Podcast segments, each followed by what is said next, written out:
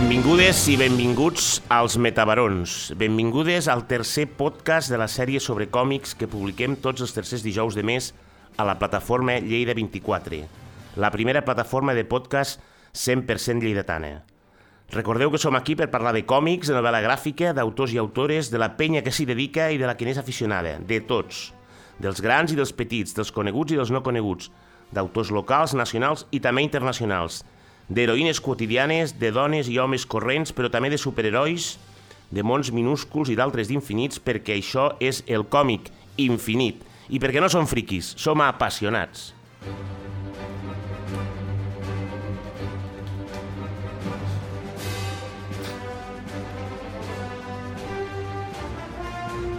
Avui encetem el primer podcast dedicat a les recomanacions. Què puc llegir? Per què ens ho heu demanat?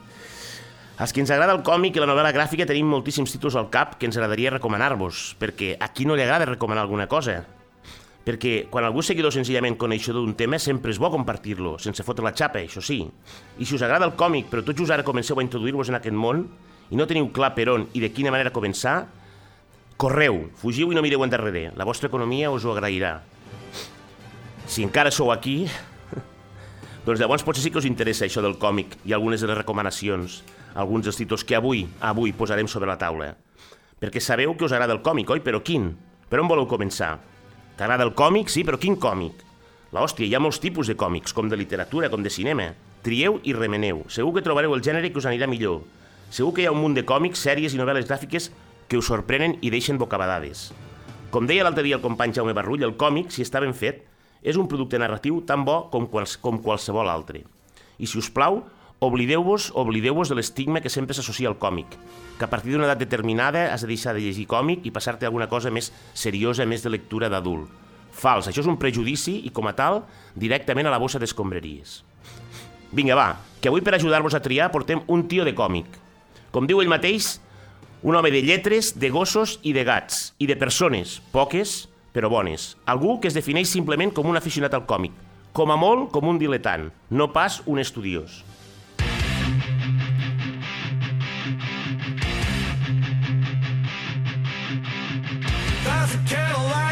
The dark.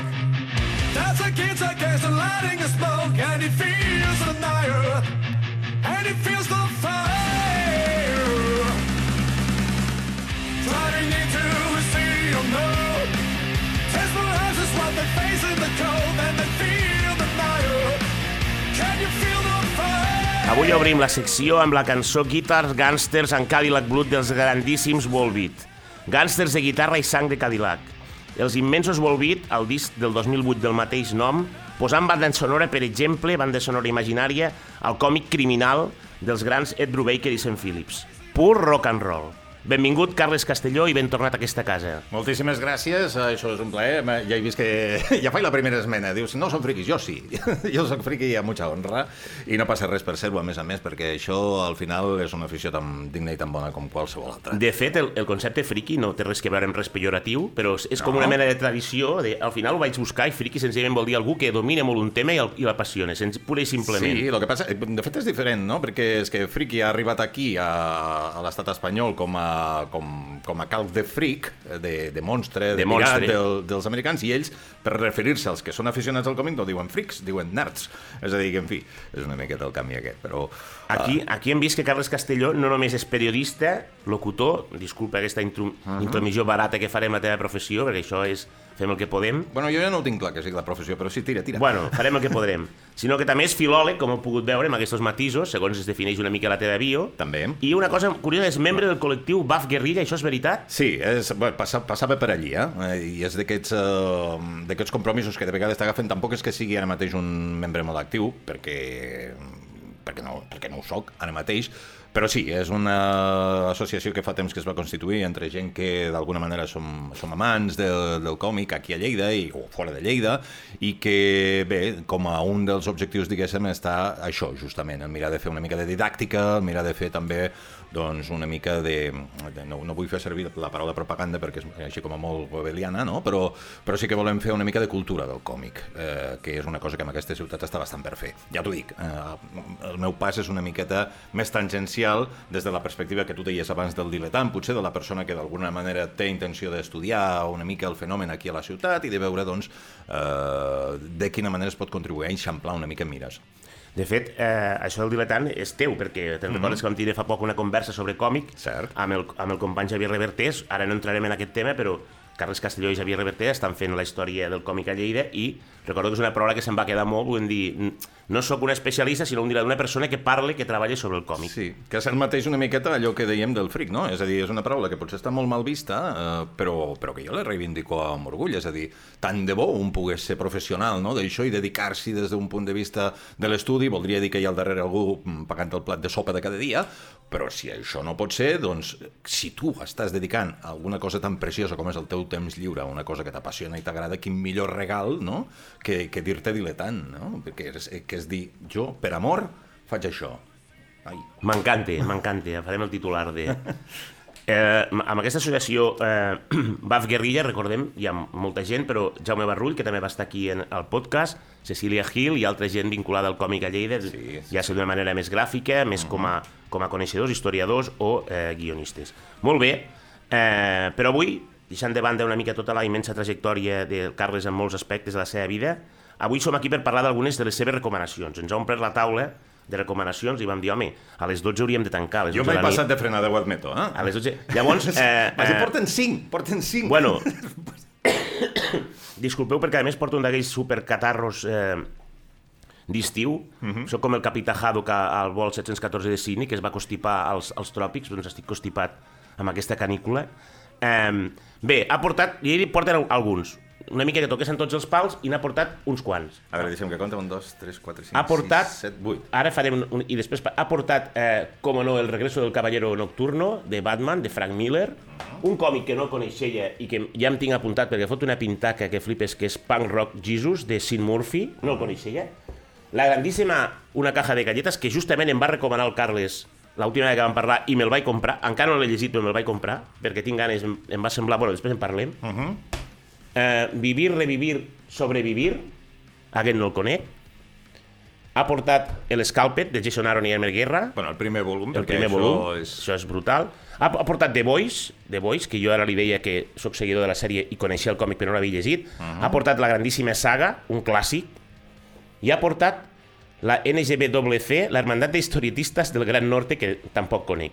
A partir d'aquí, fem una petita, una petita tria, o comença una mica per on vulguis. Mira, comencem per on me diguis tu. És a dir, tu diguem, aquest de què va? O què, què, Va, què doncs comencem per la caja de galletes, que me'l va recomanar, el tinc a damunt de la taula, Doncs i vinga. em sembla que té un tema molt interessant i molt actual. Vale, sí. Bueno, aquest és... Eh, ja toquem la fibra de Lleida. Mm. Aquest és de- d'un autor lleidatà, concretament de Mollerussa, que és el, eh, el Josep Sàlvia. Sí, això sí, citem els autors, que jo no, no, només ho he passat per sobre, perquè així la gent també tingui una mica la referència a l'hora si el vol pillar. Això es va publicar ja fa dies, eh? Això es va publicar per Diablo Ediciones, però estem parlant de l'any... eh, A veure que ho miro aquí. Que, eh, És- no sé és- si era el 2014 És, o... tenia, no ho sé. tenia apuntat, no sé si 17, mira, pot ser? 17, 17, 2017. 2017. No, 2018, aquí. La primera edició és del 2018. És un còmic interessant, entre d'altres coses, parlant una mica de la seva pròpia gènesi. Això parla de la Guerra Civil o d'un personatge de la Guerra Civil aquí a Lleida, entre moltes altres coses. Lleida, o quan, quan dic Lleida em refereixo al territori, en concret a Mollerussa i altres pobles, no ben bé Mollerussa, però sí altres pobles de, de per aquí de les contrades. És còmic en blanc i negre, amb el típic qui conegui el Josep Sàlvia ja veurà que aquest és el seu, és el seu estil, és molt característic. I és interessant perquè va intentar publicar-lo primer amb una editorial francesa. Després aquella editorial francesa li va dir que, ui, que no s'ajustava massa al model que volien fer i que, per tant, doncs, li passaven els drets a una altra editorial francesa, amb aquella va continuar treballant, ja el tenia més o menys fet, perquè la primera editorial feia una mica més de, de cosa infantil i això pues, anava una mica massa temàtica adulta. La segona editorial resulta que se'n va l'aigua, que acaba sonant-se econòmicament, tampoc hi poden publicar, total, que entre una cosa i l'altra i tal, ella acaba redibuixant, acaba refent i acaba reconstruint aquesta història que a mi m'agrada, entre d'altres coses, ja no només pel que toca d'aquí de Lleida o pel que toca de la Guerra Civil amb una família de, del territori, sinó també perquè, bé, d'alguna manera, no, no vull fer servir el, la comparació amb Maus, però sí que eh, d'alguna forma podríem dir que el Sàlvia el que fa és girar la mirada cap a la seva família, cap a allí on han sortit eh, doncs els conflictes que hi ha a la Terra per, la, per, per, per aquell conflicte bèl·lic del 36 al 39, i el que va venir després, vale? tot en la figura d'un familiar eh, pretèrit eh, seu.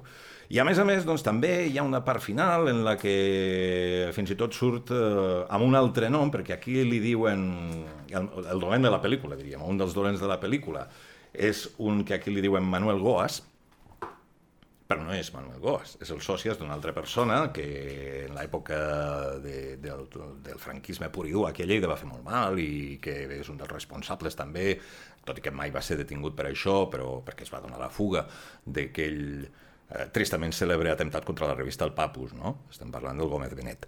I tot i que no se l'esmenta per, per, pel seu nom, doncs queda claríssim al final que parlem d'aquesta persona. I per això, encara que només sigui també per una miqueta de memòria històrica d'aquí de Lleida, jo crec que és un dels que hauríem de Aquest, recomanar. ah, és, ja dic, eh, aquests personatges d'aquesta falsa transició que en realitat durant uns anys van campar per on van voler i van fer tot el mal i avui en dia la majoria han quedat impunes, de fet n'hi ha molts que, si més no, alguns encara estan a les, a les institucions.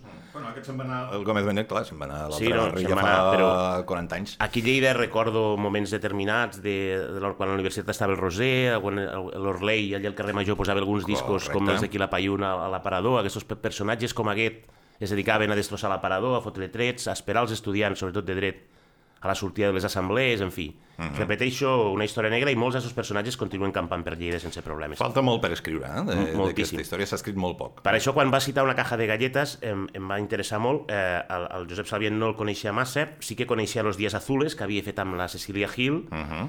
eh, també un altre llibre preciós, i a més també va sobre, sobre Machado i la recuperació de la memòria. Exacte. I en té un altre, a més a més, que es diu Cisco, un nombre Cisco. guerra, eh, també basat justament en això, en un personatge del, del poble i de la Guerra Civil. I ara l'altre dia vaig estar parlant amb la Cecília i van dir que estan preparant un nou còmic, també basat en uns fets que no em va voler explicar quins, molt determinats, al seu poble, Torregrossa, uh -huh. que també té que veure amb aquesta, amb aquesta, amb aquesta diguéssim, memòria històrica, amb aquesta època fosca entre bons i dolents, per dir-ho d'alguna manera. En fi, Que ja l'estem esperant, no? no, no, Jo sí, sí, almenys. No, no, i tant, i tant, i tant. Ja t'he dit, eh? Vull dir, Los dies azules em va encantar, tinc aquest pendent i ja li vaig dir quan arribin, perquè a més em sembla que la conjunció del Josep i la, i la Cecília, que per cert, eh, eh, m'he de disculpar perquè l'he tornat a dir Gil, i és ill. I no sé per què, ella no em va, vaig parlar amb ella, ho vaig, ho vaig fer un munt d'estona, i tota l'estona la citava com a Gil. Fins que algú de Torregrossa em va dir, però què dius? Es, es diu ill. Clar, no sé... Jo eh, també li dic així. com si, eh? jo fos I- tan, com si jo fos tan anglòfon, però ella la primera- tranquil·la. quan vaig veure el cognom, em, em ve al cap Hill, eh, jo què sé, Benny Hill, i resulta que, que la, que la Sí, Cecília es diu aquella- Ill. Perquè té l'H aquesta que tenim la tendència a fer-la espigada, no? Exacte, com, des d'aquí, Cecília, moltíssimes gràcies i, i perdona per mal, malversar-te el teu cognom, no passarà més. Molt bé, eh, vinga, va, anem a, una, anem a un segon que m'ha flipat, jo ho he dit, eh, no sabia de canal. Aquest te l'estàs mirant de reull des de, des Tota de que hem entrat aquí a perquè és que, l'estudi. és que ara me diràs de quin any és, però és que el penso pillar perquè té una pinta... A més, és de la, és de la col·lecció Vértigo, que té autèntiques Sí. obres mestres. S'ha reeditat ja un parell de vegades amb edicions Veus? de luxe. Això inicialment es va publicar... Comenta una mica el títol, pu- sí. com es diu? Això és Punk Rock Jesus i és del Sean Murphy, que és un autor nord-americà. Això inicialment es va publicar en format comic book, era un com, bueno, d'aquestos de sis, uh, sis números, i després es va fer doncs, el típic, no? el trade paperback, el recopilatori, i després s'han fet edicions de luxe amb extras, etc perquè va passar d'entrada una mica desapercebut, però després s'ha acabat convertint en un clàssic, perquè és que a més a més la idea és com a, és com a bastant, és bastant atrevida, és bastant, bastant original. Posem una miqueta en situació. Punk Rock Jesus. És, eh, per començar, els americans no li diuen Jesus a ningú tret de Jesús. Val? Eh, No és existeix el nom, vols dir, de Exacte. Jesus. Per això. Aquí del que es tracta és de que bueno, n'hi ha uns que a través de determinades eh, bueno, situacions acaben eh, fent-se amb, la, amb el sant sudari, no? amb, el, amb la roba amb la que va ser embolcallat segons la tradició cristiana, Jesucrist, després de ser baixat de la creu. I allí que troben? I allí que busquen, millor dit, primer busquen i després troben? Doncs troben restes d'ADN de, de Jesucrist. I quina és la idea que tenen? Coi, doncs anem a, anem a clonar-lo, no? és una manera una miqueta bèstia de plantejar el tema que ja és tòpic, no? del, del segon adveniment dintre del, de l'àmbit literari, no? ja és una cosa que se n'havia parlat, però ells busquen fer-ho d'aquesta manera. Però no contents amb això, a més a més el que busquen és aquest nen que ha de néixer, primer entabanar una noia verge, per tal de que es presti a la situació de ser inseminada d'aquesta forma, i a més a més convertir la vida d'aquest nounat Jesús del segle XXI en un reality show. Val? És a dir, des del moment en el que neix, càmeres per tot arreu, una mena de, de, de remedo del show de Truman. Clar, evidentment què passa? Que el nen acaba creixent, no farem spoilers de què va, i acaba donant-se en compte de que tot això és una camama. I amb què es converteix? Doncs en un punk amb la guitarra que va a predicar la seva nova veritat. La seva nova veritat. És a dir, com a plantejament del còmic és aquest, eh, és bastant interessant, ja t'ho dic, eh, ja no només perquè és un treball que no en té massa, és del Sean Murphy com a autor complet, és a dir, no només guió, sinó també el dibuix, l'estètica és absolutament en blanc i negre, és molt, és molt punk, és molt trencadora, amb molta vinyeta abigarrada, amb molt contrast de, de llum i de foscor, Uh, personatges tremendos, personatges inoblidables. Imaginem, per exemple, el personatge de la mare, del propi, del propi nen, no? És a dir, tota la eh, els dilemes morals als que se veu condicionat i són més a les pressions contínuament, no? pel fet d'haver de tindre el nen, després educar-lo segons coses en les que ja no comença a creure. Uh, de fet, aquest uh, còmic el va fer el Sean Murphy, en una entrevista ho explicava, eh, que ell era creient, però que mentre feia aquest còmic va deixar de ser creient, entre altres coses, el va fer perquè estava atemorit ell en aquella època, no sé si te'n recordar, suposo que sí, del Tea Party, de la Sarah Palin. I tant. Doncs ho va fer com a resposta no? a aquestes polítiques integristes de la Sarah Palin. i. Ultraconservadorisme i que amenaça. Imagina't si ara li donés per fer alguna cosa en l'època post-Trump, no?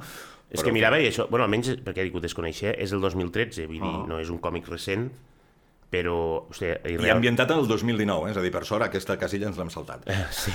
No, no, i, i, amb un, i repeteixo, és veritat, amb un, amb un blanc i negre brutal, amb algunes imatges em recorde al Bill Siskewicz de, que entre altres havia fet X-Men, però bueno, Sí. molt, molt, molt, molt, molt boníssim. Aquest, aquest me l'apunto. Aquest ja ve que estàs aquí perquè, dient, no, a veure si te'l puc robar. és una de les grans... eh, No, no, home, si no el trobo te'l demanaré. Jo, to, Cap jo ho problema. torno tot, eh? Però, no, però eh, m'encanta perquè jo sí que sóc una persona que pues, conec còmics, llegeixo còmics i tal, però clar, el món és tan vast i trobar gent així que de tant Sí. en quant dius, mira, hòstia, és que he portat això. Pues, no Sí, però jo, coneixia. veus, jo ara me'n dono compte, quan ho tinc aquí, és que cadascú la cabra tira al monte. Eh, jo quan me'n dono compte del que tinc aquí a sobre la taula, me'n dono compte de que hi ha una abundància de còmic americà per damunt de qualsevol altre. Eh? És Bueno. que, eh, una mica ho deies tu abans, aquí eh, cadascú tira per les seves fílies i les seves fòbies. T'agrada el còmic, sí, d'acord, però no té per què agradar-te tot. Jo, la, jo l'altre dia, eh, això no importarà a ningú, no em vaig, vaig aconseguir una prestatgeria per, per treure els còmics dels calaixos, els que em queden, perquè en vaig venir venut molts a la meva vida per, per, per treure uns dinerets, i me'n vaig donar compte exactament el mateix. Jo el que tinc sobretot és còmic nord-americà.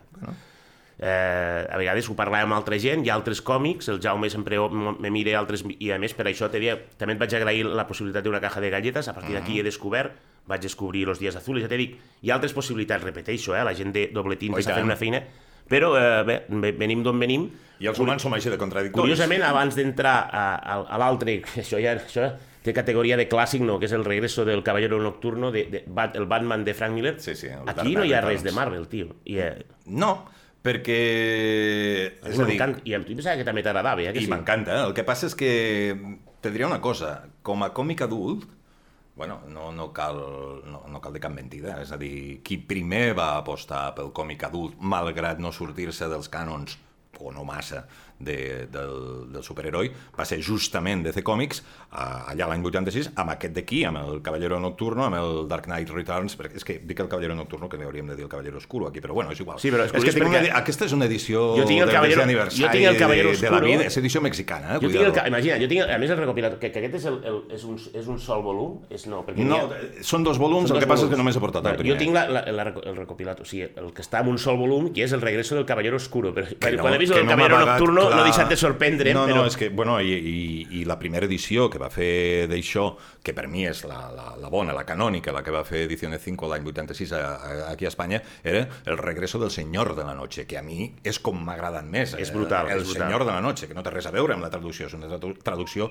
absolutament literària però mm, per mi, per la gent de És la, el- és els el que vam és llegir-lo en primera instància en aquell moment... Aquest va ser el primer, després va dir el Caballero Oscuro i, i, i ara he vist el Caballero Nocturno i dic, bueno, Sí, és que aquí comencen moltes coses. Amb, Exacte, amb vinga, aquest va. còmic comencen moltes coses, perquè per començar, a nivell de recursos, és a dir, pel·lícules com Robocop mamen d'aquí. Val? Totes eh, les pel·lícules de finals dels anys 80 mamen d'aquest còmic. Fins i tot, eh, després tenim per aquí, eh, no sé, el mateix Punk Rock Jesus o, o, o d'altres, com ara, per exemple, Saga, tenen moments en els que recorden eh, aquesta narrativa amb el fet de posar, incloure pantalles de televisió eh, per, per anar fent una narrativa paral·lela del que com està veient la gent el que està passant És a dir, la importància que li dona Frank Miller a- al que diran al mass media per sobre del que és la pròpia acció de l'heroi, de l'antiheroi, en aquest cas, d'aquest Batman decrèpit, d'aquest Aquestos- Batman eh, vell que decideix als seus 50 anys amb una onada de crims dir, va, me'n torno a posar aquí el traje i Que la capa que i vaig a veure passarà què passa." canutes.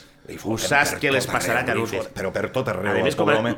m'ha agradat molt lo, lo de Robocop, perquè a més és això, una mica, els, entre cometes dolents, allò, els villanos, són això, no? aquesta mena de, de tios xungos, alguns ja mig mutats, transformats, amb, amb, saps allò, amb molta tecnologia per sobre i tal, que saps que les passarà, les passarà canutes. Sí, però al final el que sobreviu és l'esperit, al final el que sobreviu és la idea, no? Més enllà del que li pugui passar, per si algú no l'ha llegit no ho direm, al, al Bruce Wayne en el tram final de la, de la història, i acaba enfrontant-se fins i tot a, al mateix Superman, és a dir, és el xoc del, del Superman convertit en un, en un cadell del govern, no?, d'alguna manera, en un, en un esbirro de, del president dels Estats Units en aquell moment, en aquest còmic que surt reflectit com un, com una mena de versió decrèpita de, de Ronald Reagan, no? Uh, és un dels còmics, ja t'ho dic, que, que a mi particularment me va obrir, me va fer petar el cap en el moment en el que vaig llegir, jo era molt jove, devia tindre pues, això, 14-15 anys quan va sortir, i em va fer entendre una miqueta això que dèiem també al començament, no? que, que, que el còmic no és una cosa que s'acaba quan tens 14 o 15 anys, és a dir, això va plantar la llavor del, del còmic de futur,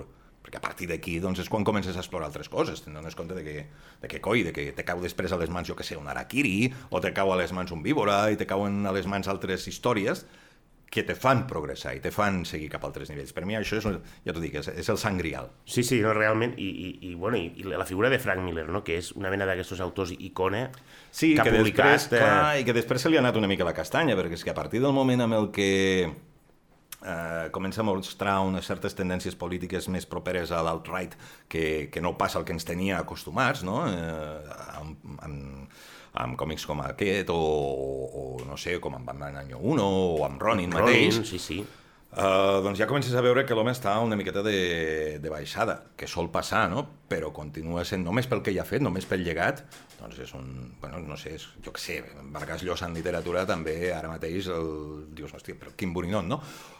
Però també té la, les seves grans obres i per això cal que se'l recordi, no pas pel que pensa o pel que, pel que deixa de dir, no? Sí, sí, Frank Tot i Miller... que cal tenir-ho en compte, també. No, no, però Frank Miller, bueno, les obres, diguéssim que les obres de Frank Miller per abans del còmic passen a, no, ja, només, vull dir, un personatge que sempre m'ha encantat, que és Daredevil, ell el va agafar, li va donar una volta, diguéssim, no portar tant a l'extrem com Batman, però crec que Daredevil, amb les mans de Frank Miller, va créixer i es va convertir Oh, i tant. en una altra cosa, amb la figura d'Electra, aquesta Oh, parella de Daredevil, en fi. Sí, sí, un clàssic. Sí, sí, no, això, I d'Electra i del Born Again en podríem parlar. Exacte, també. exacte. Sí, sí, com es deia aquell altre que tenia? Marta Goes to Holly... No, Goes to America. Hi havia una sèrie d'una noia que fos una mena de road movie. Amèrica, sí, sí, sí. Bueno, en fi, que Frank Miller, i aquí sí que diguéssim, això sí que és un clàssic. I no ens del- deixem Sin City. Ah, exacte, és que l'altre dia també, també en parlàvem. Exacte, Sin City, vull dir, també una d'aquelles coses que també han sentat càtedra. Realment això, està clar, és un clàssic, si no coneixeu Frank Miller, Mhm. recomanem 100% que agafeu el regreso del Caballero Oscuro o del Senyor de la Noche, el trobareu, perquè això s'ha reeditat, s'ha editat i Sí, reeditat. ara no fa massa la vaig tindre als dits perquè és que vaig estar a punt d'agafar-la perquè ja veus, és una edició que, té, que té, No, no, ara està- a això més, té amb- 25 anys i ja és hora de renovar-la, no? Està bé perquè... Guardar-la al a calaix i ja està. I a més amb aquest títol així una mica més... Eh, està Però bé. n'hi ha una publicada que crec que està sobre els 26 euros, una cosa així, Sí, una edició amb de luxe de tapa de dura. TCC, que és amb extras Sí, i tal, sí. és molt bonica. És, és, és, val la és- pena, val la és- pena. Molt bé, molt bé.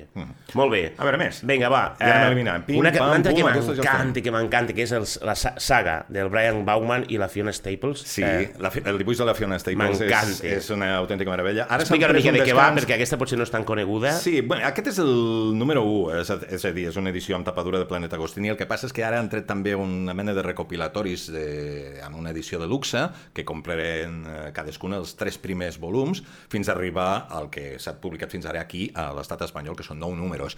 Se van prendre, perquè van acabar molt esgotats després de- d'aquell eh, nove número recopilatori, diguéssim, eh, que eren els 50 primers, crec, o, 50, o 60 primers amb, amb la versió americana, van acabar esgotats, fosos, i es prenen un descans indefinit, un descans que de moment ha durat dos anys. Ara han tornat a publicar ja als Estats Units i ja estem Ah, sí? esperant Estan- aviam ah, sí? quan torna la sèrie aquí a, a l'estat espanyol, però és una meravella i a part és una metàfora extraordinària dels nostres temps. És una space opera, d'acord? És una qüestió...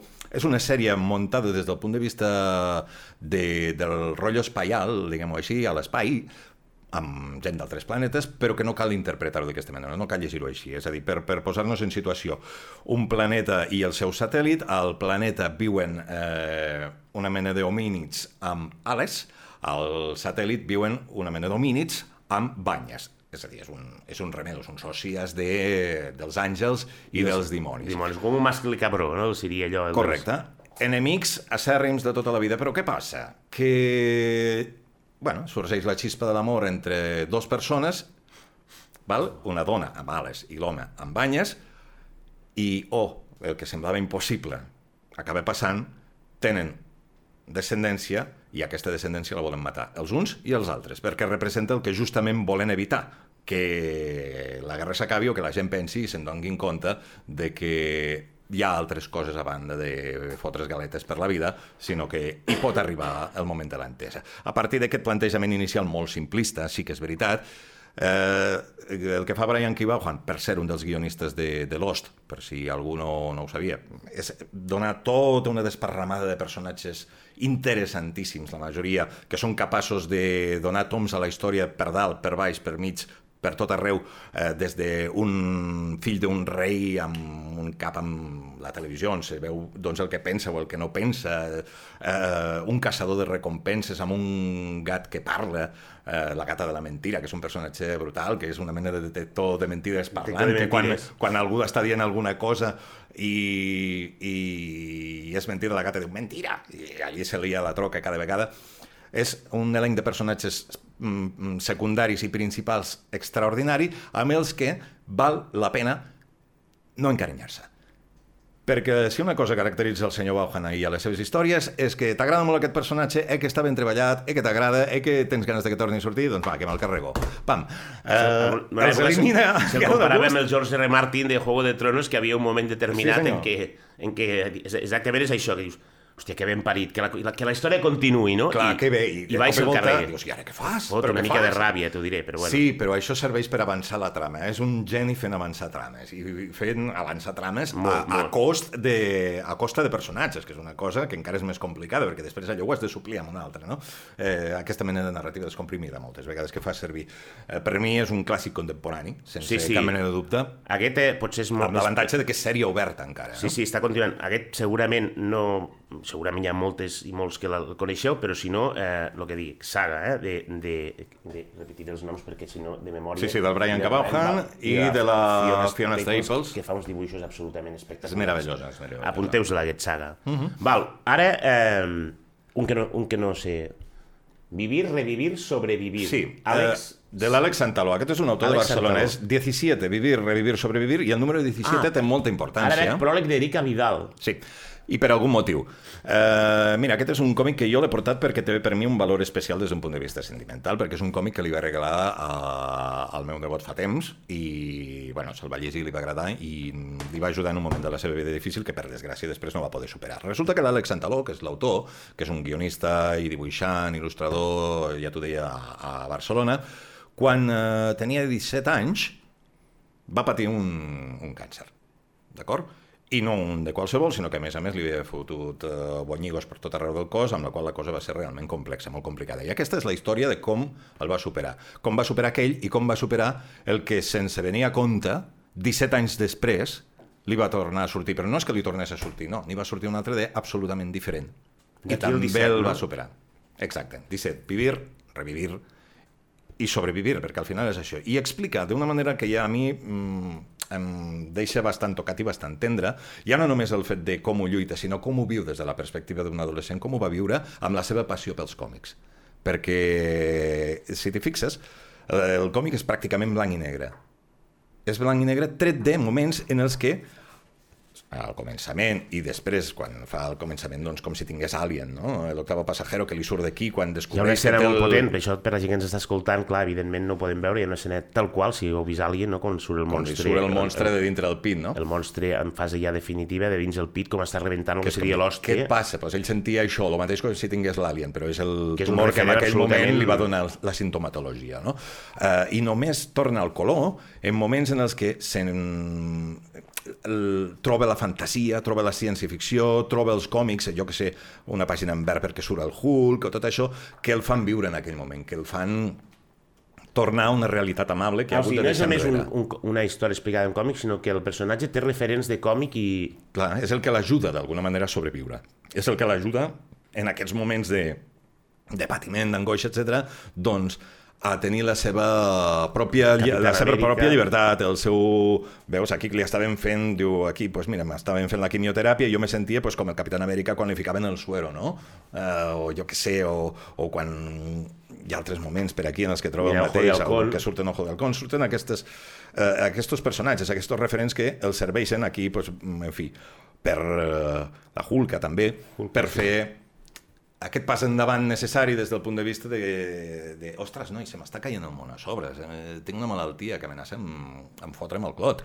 bueno, doncs, escolta, amb això m'ajudo, amb la fantasia m'ajudo, i per això doncs, és un d'aquests còmics que per mi, per aquella situació personal viscuda, doncs, em, em porta records no del tot dolços, no? però són, són còmics que val la pena tenir perquè són experiències, això és veritat, vull dir, això és real i aquests són els que val la pena també de llegir per, per si algun dia tens la, la necessitat d'acollir-te a la fantasia, no? com a via d'escapament. Avui ja, ja en tinc dos que no coneixia. Sé, jo sé que en aquest podcast han de convidar més gent com el Carles, que sempre ens va bé, perquè llavors vas acabant de completar la col·lecció. Aquest també me l'apunto. He de dir també que el dibuix és espectacular. Jo sempre ho he dit, el còmic m'agrada molt el, el text, però crec que els dibuixos han d'acompanyar, depèn de la persona que il·lustre, en funció del gust, dels gustos.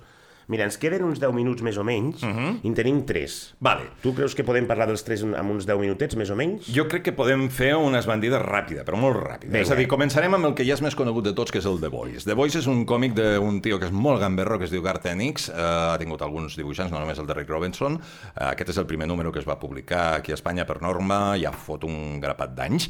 Eh, molt famós ara per la sèrie de televisió d'Amazon, però eh, us ho recomano mm, de veritat. Eh, com sol passar, el llibre sempre és millor de la pel·lícula i el Fàcil. còmic és millor que la sèrie, però que molt millor, perquè la sèrie de televisió està centrada, a part de que és més tova, això és un còmic duríssim, perquè, aviam, Garth Ennis és un tio que odia els superherois, d'acord? Eh, li van encarregar a Marvel eh, al moment de l'etapa, a l'inici de l'etapa de Joe Quesada, perquè ell era un dels autors underground que venien en aquell moment d'Escòcia i de la Marvel anglesa, que, que, ostres, que fes alguna cosa. Ell es negava, però li van oferir Punisher i a Punisher la va liar. I a partir d'aquí, la seva fama no va parar de créixer. Amb The Voice ha aconseguit el que volia. És a dir, un... abans ja havia fet el Predicador, eh? és a dir, un altre que Sí, també sí. se n'ha anat a sèrie de televisió. Doncs eh, amb aquest còmic ha fet el que volia, que és agafar i destrossar els superherois però destrossar-los de veritat. Eh, és molt bèstia, té moments eròtics, eh, gairebé pornogràfics, té moments d'ultraviolència, que evidentment no poden anar a la televisió. A la televisió doncs, es centren molt, per exemple, en el personatge del patriota. Del patriota. Aquí sí, però no. El que importa de veritat són els personatges que es dediquen a carregar-se aquest mundillo. Hi ha secundaris que no surten a la sèrie, hi ha qui sí, que són imprescindibles. Eh, una mena de, de col·leccionista de còmic llibre que té una mena de sang grial per saber com d'acabar amb els superherois. Hi ha coses extraordinàries. Per això, com que la gent ja més o menys sap de què va, eh, això és encara millor. Per tant, aquest ja recomanat d'entrada. Només, només una petita puntualització, uh -huh. perquè una cosa que no sabia, perquè no sabia, és que The Voice és de l'univers Willstorm, Sí, de, de, bueno, una miqueta de tot el que és imatge i Exacte, tot el que... I, i aquí un dia, eh, bueno, jo soc, hi, ha un, hi ha una sèrie de còmics que es diu The Authority, que a més aquí, uh -huh. aquí surten Midnighter i Apollo, que són dos dels personatges principals d'aquest grup d'Authority, que un dia en parlarem. Sí. A, mi, a mi em sembla un còmic absolutament excepcional, Sí, però bàsicament perquè no, no ho lligava que això es movia també en aquest, en aquest univers de Willstorm, que hi ha això, d'Authority, estan, però hi ha sí, altres. estan evidentment al marge, no? Sí, Perquè sí. ara, a més a més, doncs, tots aquests personatges de, del Midnighter i tot això, doncs ara se n'han anat a l'univers DC clàssic, Sí. també, no? És a dir, que han fet un... Bueno, en fi, DC no, no toca veure's últimament amb aquestes coses, però bueno. Més coses també, doncs mira, aquest de, ràpidament, aquest de l'Scalpet. Això és Scalpet amb... Juga el títol D'acord? Scalped vol dir... Eh, és la paraula que fan servir els americans per referir-se als que els- les han cortado la cabellera dels los indios, ¿vale?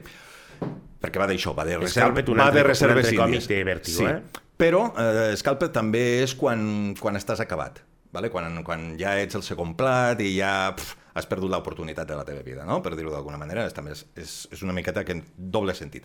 El Jason Aaron, del que ara se'n parlarà molt, és l'autor, és el guionista, dic que se'n parlarà molt, perquè ara s'estrenarà d'aquí quatre dies la nova pel·lícula de Thor, eh, i allí Love surt... Thunder. Eh, exacte, i allí surt eh, doncs, la versió femenina de Thor, doncs bé, la versió femenina de Thor és idea i creació del Jason Aaron en el Sí, seu senyor. pas per Marvel. Sí, senyor. vale? I el Remeguera... Que molta gent es pensa que és una invenció de la pel·lícula i no, no és cert. No és veritat. Ho va fer el Jason Aaron i va ser un dels grans moments moments del còmic eh, Marvel de la passada època.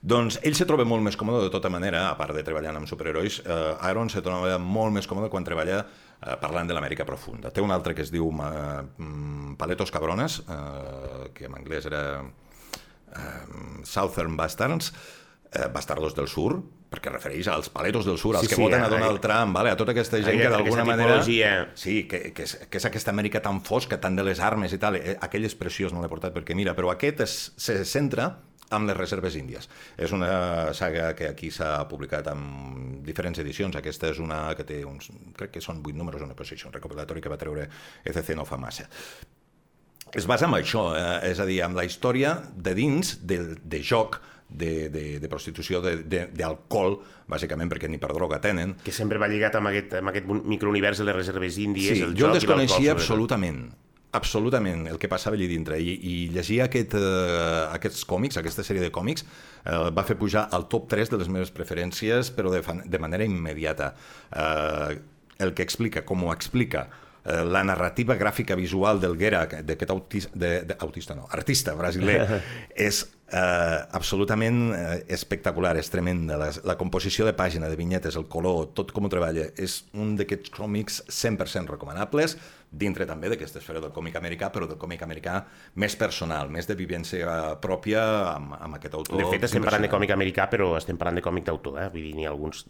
Són, Sí, sí, sí, sense cap mena de dubte, és tenen a dir- un punt. Tots ho són, però ja, ja ens entenem quan diem autor una mica que...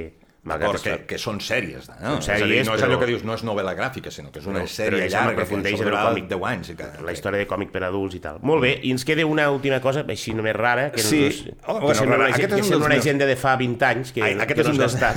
és un dels meus autors fetitxes. Aquest forma part A de la colla Pessigolla. El 7 eh, es diu... Ara, veure. ara t'ho diré. eh, L'Hermandat d'Història... eh, Això es titula La Hermandad de Historietistas del Gran Norte. del gran, l'Hermandat d'Historietistes del Gran Norte. Bueno, és... és a mi em recorda una mica, és de, del set, ja t'ho dic que és un... Eh, com el, s'escriu com el, com el déu Sí, sí, egipci, S-E-T-H. eh? S-E-T-H, eh, tot i que és un pseudònim. Eh, és, eh, I ara no em surt el nom i per això estic bueno, pensant no, no. a veure si em surt el, el, el nom autèntic seu. És un tio raríssim que vesteix com dels anys 20 eh, pel carrer, eh, contínuament es, viu en una casa també, bueno, dels anys 20, dels anys 40, vesteix d'aquesta manera. Va, és de la colla de, del Drown on Quarterly, d'aquella revista seminal canadenca, perquè ell és canadenc, on van començar a publicar, bueno, després ja va vindre gent com Tomín, eh, o Adrián Tomín, i molta gent que, que avui en dia doncs, formen part de, de l'elit no? del còmic allà en aquell país. I aquest, eh, és un dibuixant que treballa molt poc, eh? fa, fa molt poqueta cosa i publica molt poquet. Aquest, per a mi m'agrada molt perquè és una mentida tan ben elaborada que fins i tot també em va fer buscar a, a Google si algun dels dibuixants que surten aquí existien. És una mena de Borges, no? Sí. Per dir d'alguna manera, saps? Allò de, de, de les ficcions del Borges, com si hi hagués al Canadà una, un club, una associació que s'hagués dedicat des de sempre a cuidar per la historieta, a fer bones edicions, a buscar eh, doncs, els artistes, tal, els va citant per aquí, aquest va fer això, l'altre va fer allò...